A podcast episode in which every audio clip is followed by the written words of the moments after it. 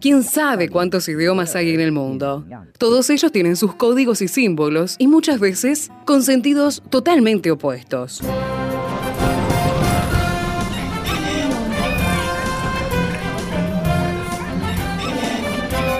Jungla semántica. Para descifrar las palabras, para entender su raíz, para saber de qué hablamos. Jungla semántica. Nos lidera en esta expedición el profesor Héctor Leites.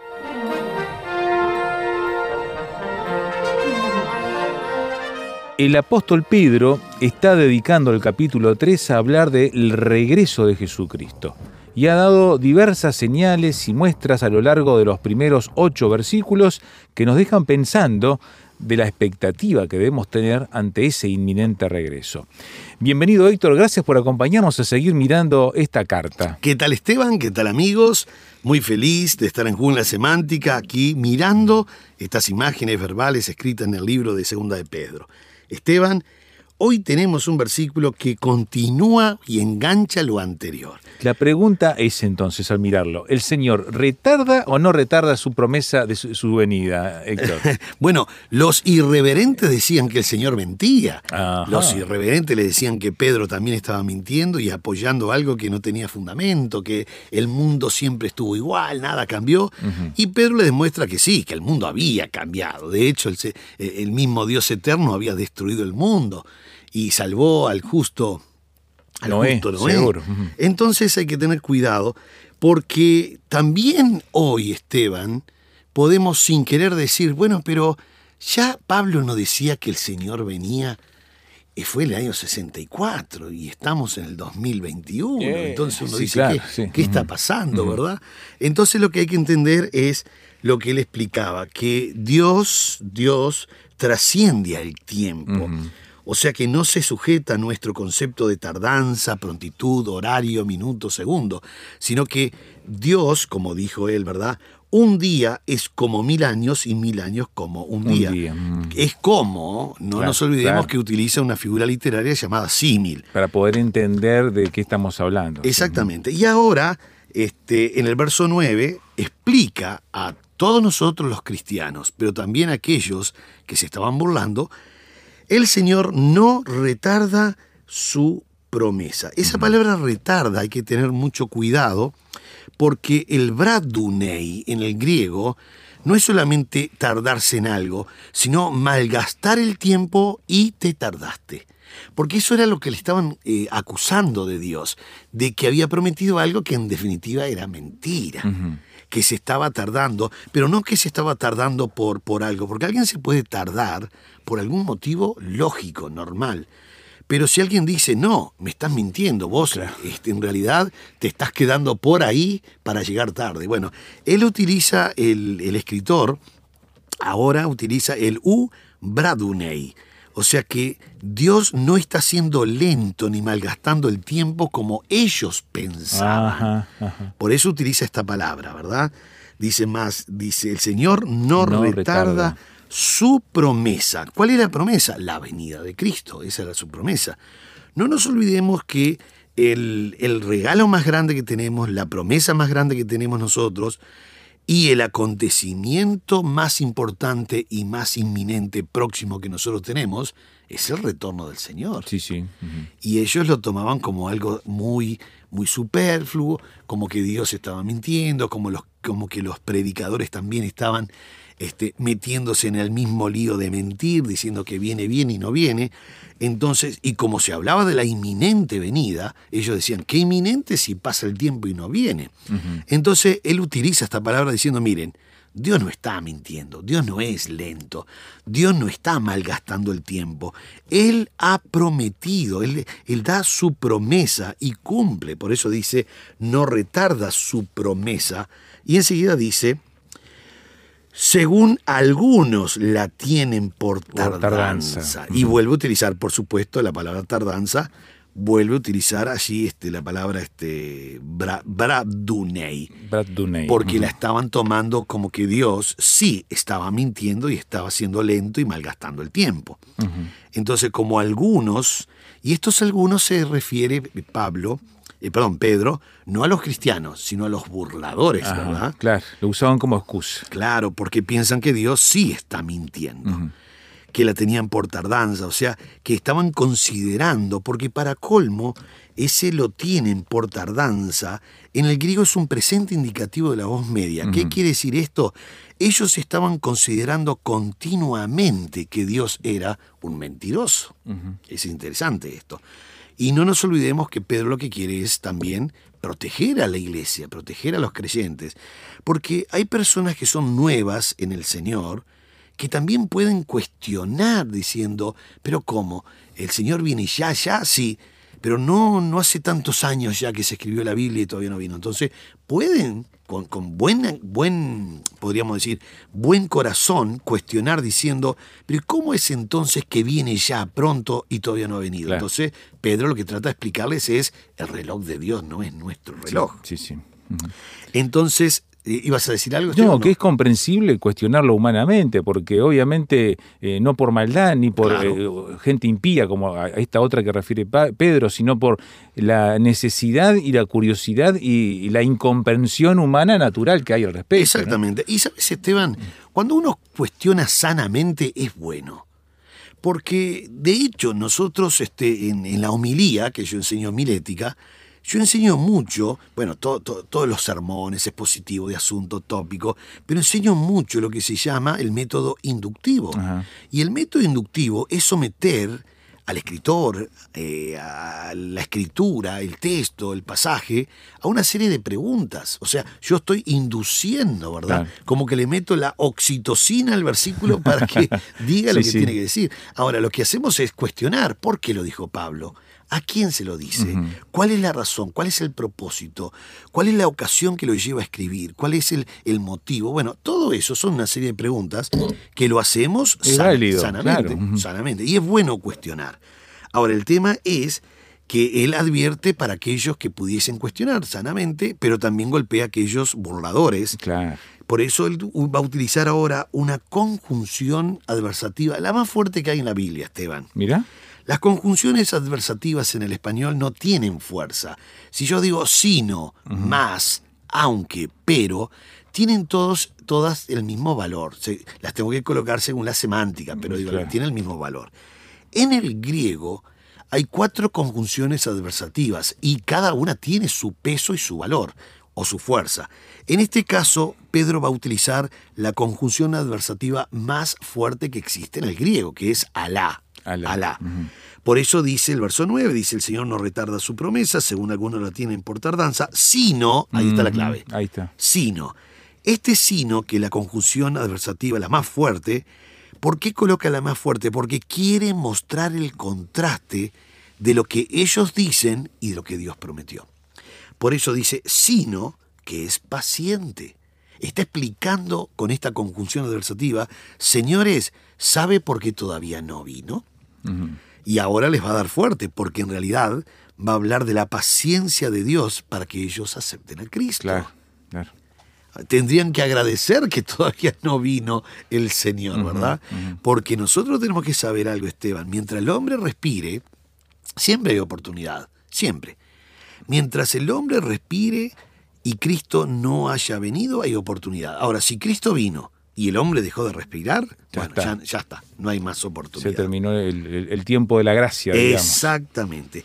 Entonces dice, sino que es paciente. La palabra paciente muy bien colocada y muy bien traducida. Porque vos sabés que tenemos un problema siempre, que cuando se, di- se lee la palabra paciencia en la Biblia, no es paciencia, es constancia. Constancia. En un 90 o 90 y algo por ciento, casi siempre, que vamos a leer la palabra paciencia, que leemos en el español paciencia, no es paciencia, no es la palabra macrotumías, es la palabra Ah. jupomonen. Jupomonen. En un 90%, ¿verdad? Recordamos aquel pasaje que siempre lo mencionamos de, de Santiago 1.2 dice, tened por sumo gozo cuando os halláis en diversas pruebas, pruebas. sabiendo que la prueba de vuestra fe produce paciencia. Y no es paciencia, es constancia. Constancia. Pero aquí se tradujo bien. ¿Por qué se tradujo bien? Porque la palabra griega es macrotumía. Macrotumía. Macro viene de algo grande, largo, Sí, sí. lo, lo usamos en español, y tumos es pensamiento. Entonces esto es un pensamiento extenso y con gozo. Algunas versiones dice largura de espíritu por el macro, ¿no? Aquí sí es paciencia, aquí es paciencia. O sea que Dios es paciente para con los burladores y toda la humanidad, por supuesto, ¿no? ¿Y qué quiere Dios en esta paciencia? Quiere que eh, darles el tiempo cronológico para que se arrepientan, porque una vez que vuelva no hay más No hay vuelta de hoja. oportunidad. Entonces dice, es paciente. Es paciente para con nosotros. ¿Sabes que no está bien la traducción? A ver. ¿por Porque qué? no puede ser nosotros. Claro. es verdad. Nosotros ya estamos adentro, gracias a Dios. Bueno, eso hubo un problemita porque en realidad eh, en la palabra es, es Jumás en griego y Jumás es un pronombre personal de la segunda persona, tiene que ser vosotros. Entiendo, entiendo, por ahí, claro. Es los que están fuera de la, Fuera, de la claro. comunidad. Claro, exactamente. Hacemos una pequeña pausa Hacemos. y retomamos de este punto, repasando dónde estamos para entender por qué Pedro dice que el Señor no retarda su promesa. ¿Quiere opinar? Póngase en contacto con nosotros al WhatsApp, signo de más 598 91 610 610. Estamos en la jungla semántica y estábamos mirando un error de traducción en un pronombre antes de irnos a la ella, que es, eh, es el 3.9, donde dice, lo voy a leer en Dios habla hoy, ¿te parece Héctor? Sí, para sí, perfecto. contrastar. No es que el Señor se tarde en cumplir su promesa, dice Dios habla hoy, como algunos suponen, sino que tiene paciencia con ustedes. Y ahí está el, el- el uso diferente del pronombre. Claro, porque es un pronombre personal. En el griego es el pronombre humás. Humás es un pronombre personal de la segunda persona en acusativo plural. Por lo tanto, nunca puede ser nosotros. Claro. Tiene que ser ustedes, ¿verdad? Ustedes, ustedes. Este, Bueno, eso es importante, porque a veces uno pasa de largo y no se da cuenta y se come esos pequeños detalles, ¿no? No, y aparte además este, algo un poquito más inclusive profundo, porque si Dios tiene que esperar que vos, Esteban, yo y muchos cristianos se conviertan, uno dice, pero entonces, Entonces todo lo que vivimos en Cristo hasta ahora, ¿no? ¿qué, qué estamos haciendo? Claro. Este, no, en realidad es así como leías y es como está en el griego, ¿verdad? Según algunos, eh, algunos la tienen por tardanza, sino que es paciente para con ustedes. Claro. Claro, ustedes son, eh, se está refiriendo a justamente los burladores que decían que el Señor se estaba tardando. Y Él les explica, señores, den gracias a Dios que se está tardando porque es para que ustedes se puedan convertir. Entiendo. Y ahí se está dirigiendo a ese público que mira y levanta el dedo señalando, claro. Exactamente, exactamente. Muy bien, y enseguida dice no queriendo, no queriendo. Qué interesante este no queriendo, muy bien traducido a la 60, porque el queriendo, que en el español sería un gerundio, pero en el griego es un participio presente, es justamente no quiere nunca Dios, porque es un participio presente. ¿Qué quiere decir? Eh, que, que realmente no quiere que ninguno de estos burladores, ni aun los burladores, por supuesto que está hablando de toda la humanidad sin Cristo, ¿no? Pero esa humanidad sin Cristo está ahora involucrando a estos burladores. Entiendo. Dios no dice, porque son burladores, los odio y tengo ira y los voy a mandar al infierno. No, el amor de Dios indica que aún el más vil pecador tiene la oportunidad de acercarse a Él. Y aún estos burladores, está diciendo Pedro, diciendo sino que es paciente para con ustedes, no queriendo, no queriendo, muy bien traducido, ¿eh? no queriendo que ninguno perezca. Esa palabra perezca es justamente la palabra apolestai. Apolestai. Y apolestai es ser destruido totalmente. Ah, Sí, sí, sí, es una palabra muy fuerte porque no es este, no es este, digamos, un sufrimiento casual, sino que es estar sufriendo, ser destruido, sufriendo su alma continuamente. ¿no? Es muy fuerte, muy fuerte. Así que entonces mostró un buen contraste en el sino del verso 9, sino, que es paciente para con nosotros, no queriendo que ninguno perezca, y ahora vuelve a colocar otra vez la conjunción adversativa la más fuerte, sino que todos procedan al, Al arrepentimiento. arrepentimiento. Fíjate qué interesante el gran, el- el gran propósito de Dios, salvar a la humanidad. El primer propósito es, sino que es paciente.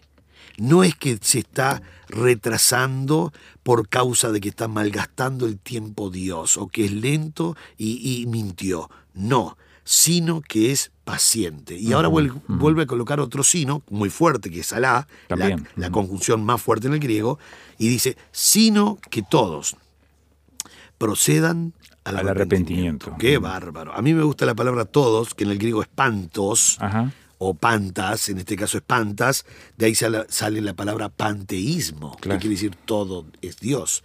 Porque pantas, ¿sabe por qué me gusta pantas? Porque pantas realmente es un, es un absoluto en el griego. Cuando dice que, que quiere que todos, todos no excluye a nadie. Es interesante esto, Esteban, porque muchos dirán, no, pero yo soy muy malo, yo eh, asesiné, yo hice esto, yo violé, yo Ni Dios robé". me perdona esto. Ni sí. Dios me perdona esto, nadie me puede perdonar. Y Dios dice, Señor, todos no excluye a nadie. nadie. Así que usted también está dentro de los que Dios quiere salvar. De los que Dios quiere salvar. A veces somos nosotros los que no queremos que Dios incluya a todos, ¿no? Dice, Señor, ¿cómo vas a salvar a este? Claro, no, inclusive queremos que algunos que están adentro se vayan también para También, afuera. sí, Qué bárbaro. Bueno, es lindo reírme un poco. de verdad. Y ¿sabés qué es también, Esteban? A lo que soy abuelo ahora. Claro. bueno, pongan atención. Entonces, todos, este todos es pantas. No excluye a nadie cuando dice, sino que todos procedan al arrepentimiento, quiere decir que todos pueden llegar a conocer al Señor. Esta es otra premisa muy interesante porque algunos pueden decir, yo no tengo fe para poder creer en Dios. Sí. Yo no tengo fe como tienen ustedes los evangelistas que pueden creer. ¿Cómo todo el mundo tiene fe para poder creer en Dios?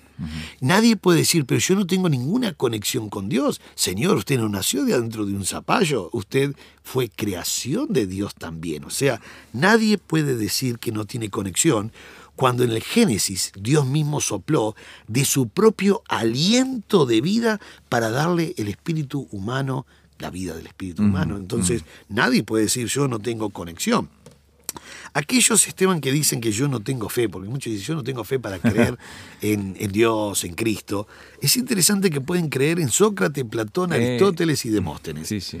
Y pueden creer en San Martín, Artigas, Simón Bolívar, o Higgins o quien sea. Sí. Pero no en Cristo. Y uno dice, qué rara la fe, ¿no? ¿Cómo podés creer en una persona 300 años antes de Cristo, en otra persona 300 años después de Cristo, y no en Cristo, en el que está en el medio? podés creer en una persona antes de Cristo y después de Cristo, pero no en Cristo. Entonces uno dice, no, acá hay algo que no está bien.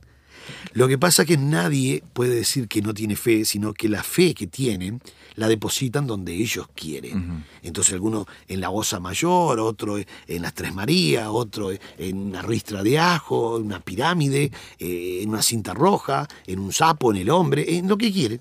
Y a veces vos decís, no puede ser que crea en esto. Claro. Eh, tiene que tener mucha fe. Ay, Yo siempre digo algo real y cada vez lo confirmo más. A mí no me alcanza la fe para ser ateo. No me alcanza la fe porque tenés que tener mucha fe para no creer en la naturaleza, en Dios, en la creación, en cómo está armado el mundo. Tenés que tener, realmente, es rarísimo La- eso. Toda esa complejidad que demuestra que hay alguien que es un creador detrás de todo eso, ¿verdad? Exactamente, exactamente. Entonces, cuando dice aquí todos, es la palabra pantas, o sea, no excluye A nadie. a nadie, ¿verdad? Este, no excluye a nadie. Y procedan, es interesante lo que, lo que, cómo está en el griego, me encanta cómo está en el griego, porque proceder en el español, hacer algo, es hacerlo. Es, es, es encauzar algo, ¿verdad? Proce- procedió a decir o hacer o a caminar. Bien, en el griego es hacer lugar en el corazón Ah, literalmente la palabra juresai, que es un tiempo auristo, que ese procedan es, señores, ustedes hagan lugar en su corazón. Han hecho lugar para cosas que son raras, para, para creencias este, que, que hay que tener mucha fe para creer en eso. Bueno, señores, ahora crean realmente en el Señor Jesucristo. Y procedan nada menos, o sea, hagan lugar en el corazón, pero ¿para qué? Claro. Para algo muy importante, que es la palabra arrepentimiento, que es la palabra griega metanoia. Metanoia. Compuesto de meta, que quiere decir cambio, ¿verdad? Meta es cambio. De ahí la palabra metamorfosis, ¿verdad? Sí, sí, sí. meta es cambio. Y noa o noas viene de nous, que es mente. Por eso una buena traducción de arrepentimiento es un cambio de disposición mental. Como dicen muchas versiones de Romanos 12.2, cambien vuestra manera de pensar, así podrán cambiar vuestra manera manera, de, de vivir. vivir. Mm. Entonces, sí o sí, eh, ¿qué sería si Dios, yo me pongo a pensar, no le diera lugar para el arrepentimiento a estos burladores? Y lo pensamos para nosotros también. ¿Qué sería si Dios no nos hubiese dado lugar para el arrepentimiento? Nos dio, nos arrepentimos y pudimos aceptar a Cristo como nuestro Salvador y Señor Jesucristo, el Eterno y el Soberano. Esto era lo que estaba ofreciendo Pedro. Si bien fue muy duros con los burladores, les explica, señores, den gracias a Dios que no ha venido. Porque si no vino es porque es paciente para con ustedes. Y la razón de esa paciencia es que no quiere que ninguno, no, no está queriendo nunca, porque es un Claro, claro. participio, que ninguno perezca, sino todo lo contrario. Quiere que todos ustedes, todos, absolutamente todos, incluso los burladores, Claro. procedan a ese cambio de actitud en sus corazones. Vos sabés que me hace pensar esa figura del padre que eh, con el mu- muchacho, la chica que se pone retobado, no quiere ir para tal lado, pero mira que te va a hacer bien ir con nosotros, voy a estar, este, y se, y se, y se demora, se retrasa, lo espera, mira que todo, te espero un minutito más, dale, este, y hasta el final, bueno, está, vos elegiste, me voy. Sí, ya está. Una cosa así. Una cosa así, ya está, ya no, no, no, no te espero más. Sí. Bueno, el Señor sigue esperando. Ujú. Y qué lindo, querido amigo, finalizar este estudio con esa esperanza que usted ya tiene y que yo ya tengo, pero también una esperanza de entregar este mensaje a aquel vecino, a aquel burlador, a aquella Claro, persona. sobre todo a esos. Claro, aquellas personas que han rechazado y se han burlado diciendo que nosotros mentimos igual que la Biblia, igual que Dios. Bueno, mostrarles justamente que a ese que están diciendo que es un mentiroso, que es Dios, es un Dios amoroso, los está esperando para que puedan proceder al arrepentimiento. Que podamos seguir predicando Amén. estas buenas noticias. ¿A quiénes? A todos, absolutamente a todos, porque la Biblia dice que todos pueden proceder al, Al arrepentimiento. arrepentimiento. No excluye a nadie. Que Dios le bendiga muy ricamente.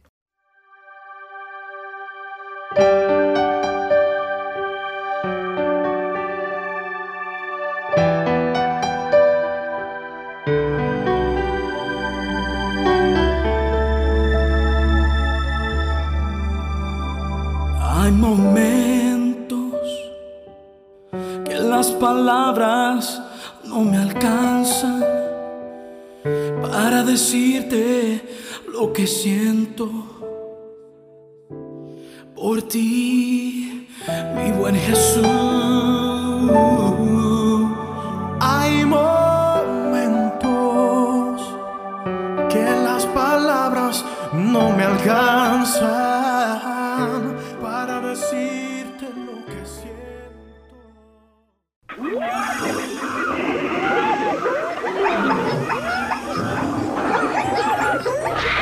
Hoy termina esta etapa de la expedición, pero lo esperamos en el próximo programa para adentrarnos en la jungla semántica. Jungla Semántica es una producción del Seminario Bíblico de Fe y Radio Transmundial. Jungla Semántica.